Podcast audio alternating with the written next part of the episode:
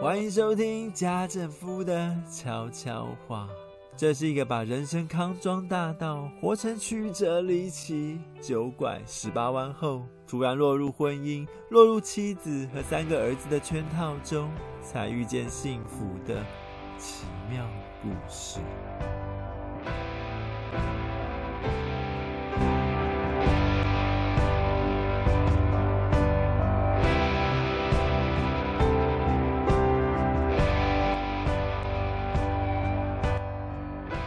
众朋友们，晚安。你时常关注俄罗斯和乌克兰的战争发展吗？当你看见难民们开着破车，扛起行囊，一步一步从这个城镇逃往下一个城镇时，你心里的感受是什么呢？或许并不强烈，因为对于没有经历过战争，甚至连防空洞都没有躲过的我们，逃亡这两个字实在太遥远。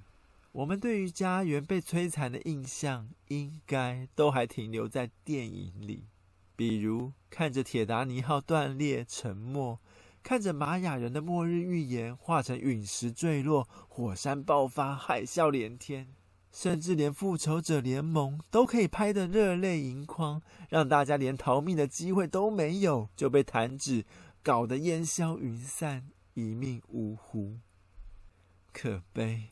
战争发展到三月，连总统泽连斯基都大声呼吁西方国家要赶紧介入，免得乌克兰的人民会被慢慢杀光后，许多元首还是像看电影一样，为了避免惹祸上身，所以把残破的家园和尸体看成道具。那家政夫的选择是什么？我意识到，或许能够陪伴老婆和小孩的时间不多了。因为要是维尼真的很下狼心动武，那家政夫还得到战场上当肉盾。据说四十多岁退伍军人的最大用处只有三个字：挡子弹，替精锐部队留个喘息的机会。这种策略从情感面很难接受，但从逻辑面来看则十分合理。于是家政夫问：“趁着还风平浪静，我能为家人做些什么呢？”连续几个周末，我用向朋友借来的 PS4 让三个儿子体会篮球。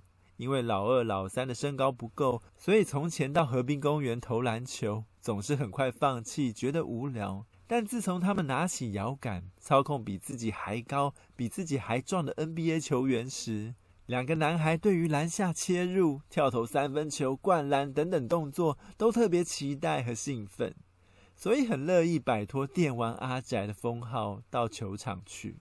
至于命中率始终无法突破的老大，则是被逼着只练习上篮，先从努力冲快、跳高、单手拍打篮板开始。儿子跟在老爸后面，爸爸投完换儿子，反反复复练，直到每次运球起跑都能把球抓紧，不会像个捧着火炉满场飞或被烫手山芋吓到的家伙。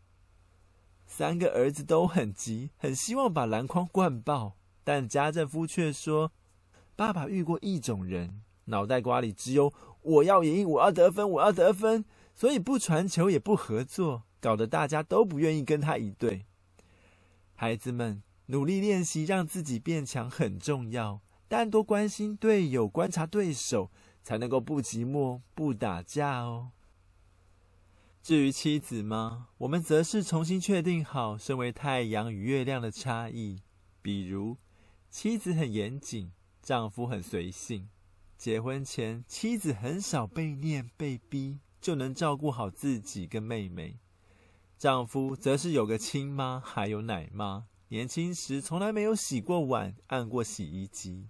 妻子喜欢到处游山玩水，呼吸芬多精。丈夫则非常宅。也喜欢逛夜市、逛古迹、逛大自然，但只限于遥控器上能转到的。太阳与月亮也是差异极大，一个管昼，一个管夜，一个热情，一个冰冷，但为何不会因此互相摧毁呢？家政夫发现，是因为他们都顺服在同一个规则底下，就是有一股比太阳更强、比月亮更大的力量。那力量吩咐说。你们一个管白天，一个管晚上。白天的不能插手夜晚，夜晚的也不要批评白天太热太燥，要互相赞美和珍惜。因为看不顺眼的情绪会触动怒气，一旦开始生气就口不择言，接下来的灾难可想而知。身为一位有可能走上战场的父亲，你大可以选择继续忙碌，或为了放松压力，回到家就去健身打怪。但如果早早预备，把时间多留一些给家人，是不是能够赶在战争爆发前，为妻子儿女留下比财富更珍贵的回忆呢？最后，家政夫要来分享一个新的 podcast，《艾克黑曼》。艾克黑曼是一系列的儿童故事。因为老三最近也开始在 YouTube 上乱逛，但很多影片的创作动机跟台词都不适合他，而小孩又有那么多时间需要打发，怎么办呢？家政夫透过自己编剧、自己录音，希望借由轻松搞笑的内容，让孩子们了解恶魔的诱惑。与偷拐抢骗的坏人真的常常出没，但不必害怕，因为靠着上帝就能够迎向困难，也能够变得勇敢，一起分担爸爸妈妈的辛苦。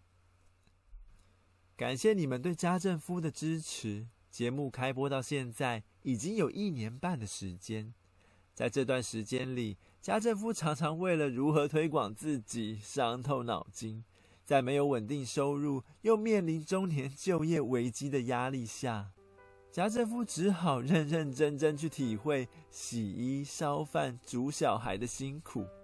所以，如果你愿意支持，除了按下订阅和分享之外，还能用实质的金钱来赞助这个好节目哦。